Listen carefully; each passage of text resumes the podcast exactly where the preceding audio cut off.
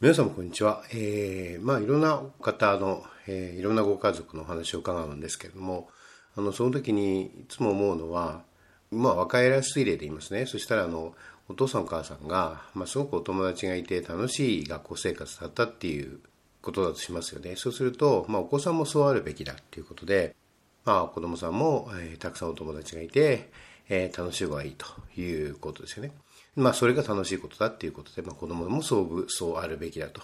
いう話ですよね。ですけど、お子さんはまあそうじゃないって、まあ、一人で何かやってる方が好きだったり、まあ、あんまりまあ仲間とか、あの人みんなとワイワイやるのっていうのは好みじゃなかったりするわけですよ。これ意外にあの多い、多いんですよね、このことね。すごく、あの、意外にこれがですね、大きな問題を生むことがあるんですね。例えばあの、いじめとかってありますでしょで、いじめの原因ってもちろんいろいろあるんですけども、あの、俺は一人一人超然とやっていくよっていう人にとっては、まあ、あんまり関係ない話なんですよね。結局何かどっか依存していたり、まあ、友達を作んなきゃいけないとかっていうことがあって、まあ、そもそもそれが、まあ、いじめに始まっていくっていうことになりますね。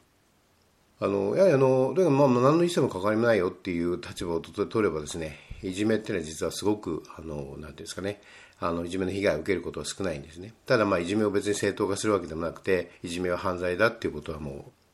犯罪行為ですね。あの学校の外だったら犯罪行為ですっていうことはもうまあえー、みんなが認識すべきことだと思いますが、まあ、それとは別枠にですね、あの、やはりあの必要なことっていうのはそういうことですね。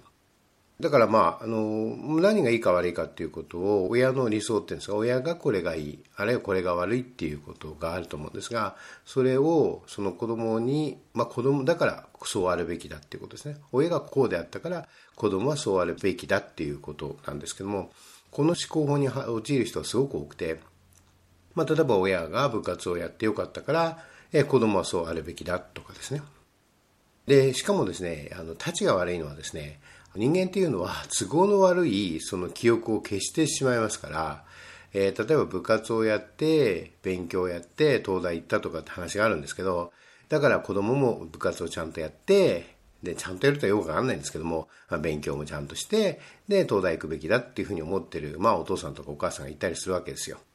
で、だけど、実は本当は正確にはですよ、記憶が書き換えられるので、えー、ほぼ部活なんていうのはやってなくて、まあ、ちょこっとこう、なんていうか、気晴らしに行った程度の話で、まあ、勉強だけしてたとかね。それがまあ、えー、記憶が書き換えられるので、えー、実際変わってしまったりするんですね。ですから、まあ、あの、その自分のその親御さんの信念自体も、実はあやふやの記憶で作られてるっていうことはあるんですね。で、ですので、まあ、何の根拠もなかったりするんですね。よく聞けばですね。なかったりするんですが、でもそうじゃなくて、その、その論理性ね、非論理性ですよね。親がこうであれば、えー、我々親が良かったから子供もこうすべきだっていうヒーロー理的な、え、考え方をその子供につけるってことがよくあるんですね。非常によくあります。まあ、えー、いろんなご家族の、えー、面談をさせていただくんですが、えー、本当にあの、多いです、それは。だから、あの、そういうことをまずですね、非論理性を築くべきですよね。まあ、論理的ではないということは、まずは前提として知るべきなんですよ。なかなか信念となっていますと、非常に強固なものなので、それを打ち崩すことっていうのは当然私ごとくにはできるわけではないんだけれど、ただあの、これはもうお願いするわけなんですけど、この論理性ね、親がこうあったから子供はこうあるべきだっていう、このことの非論理性をまず受け入れてほしいなっていうのはまお願いするんですよね。で、結局そこから出発点なんですよ。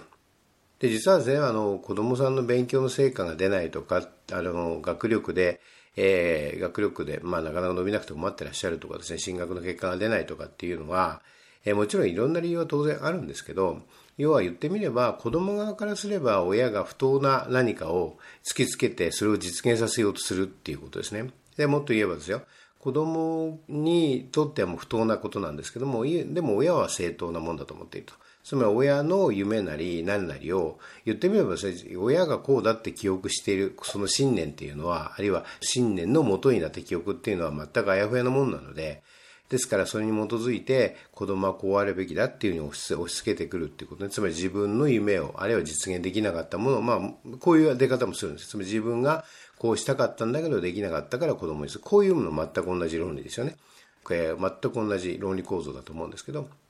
ね、子供に実現してもらおうとしようということですね。えこれももう、まあ、同様に、えー、子供に負担をかけるばかりですよね。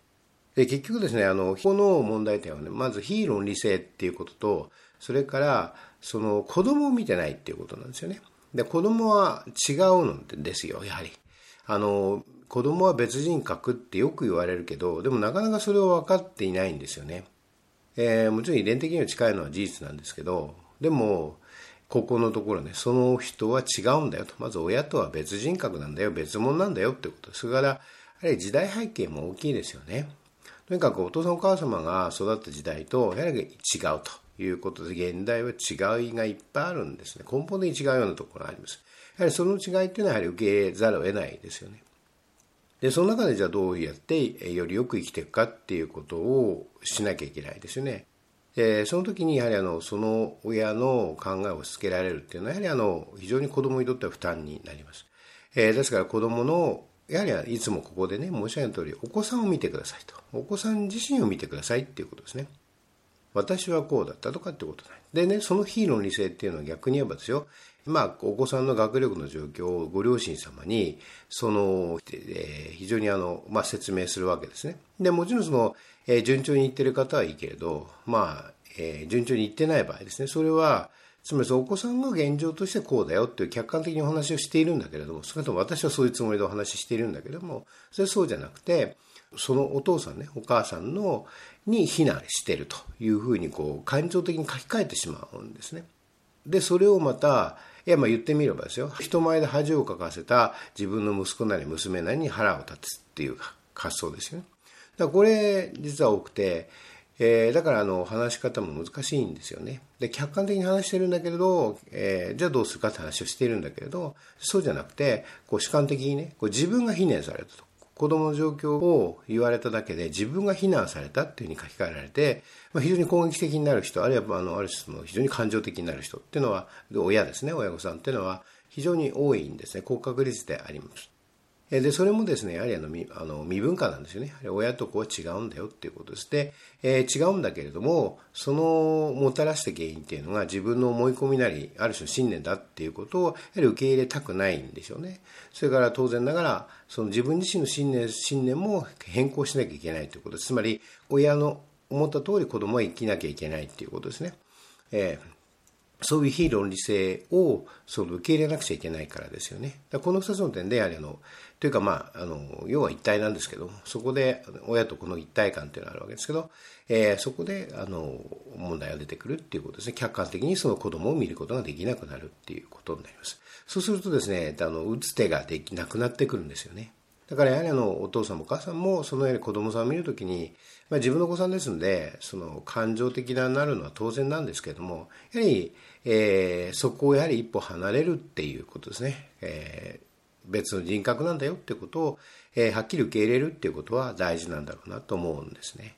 えー、ここのところがやはりあの言ってみれば自立逆に言うとですね、子供からすると子供が自立していくことを、えー、助けていくっていうことになるんですよ。だからここが延長しているとね、いつまでたっても子供の自立を助けられないし、まあ親離れ子離れって言いますけど、まあ、子供の側からするとなかなか自立できないっていうことに実はなっていくんですよね。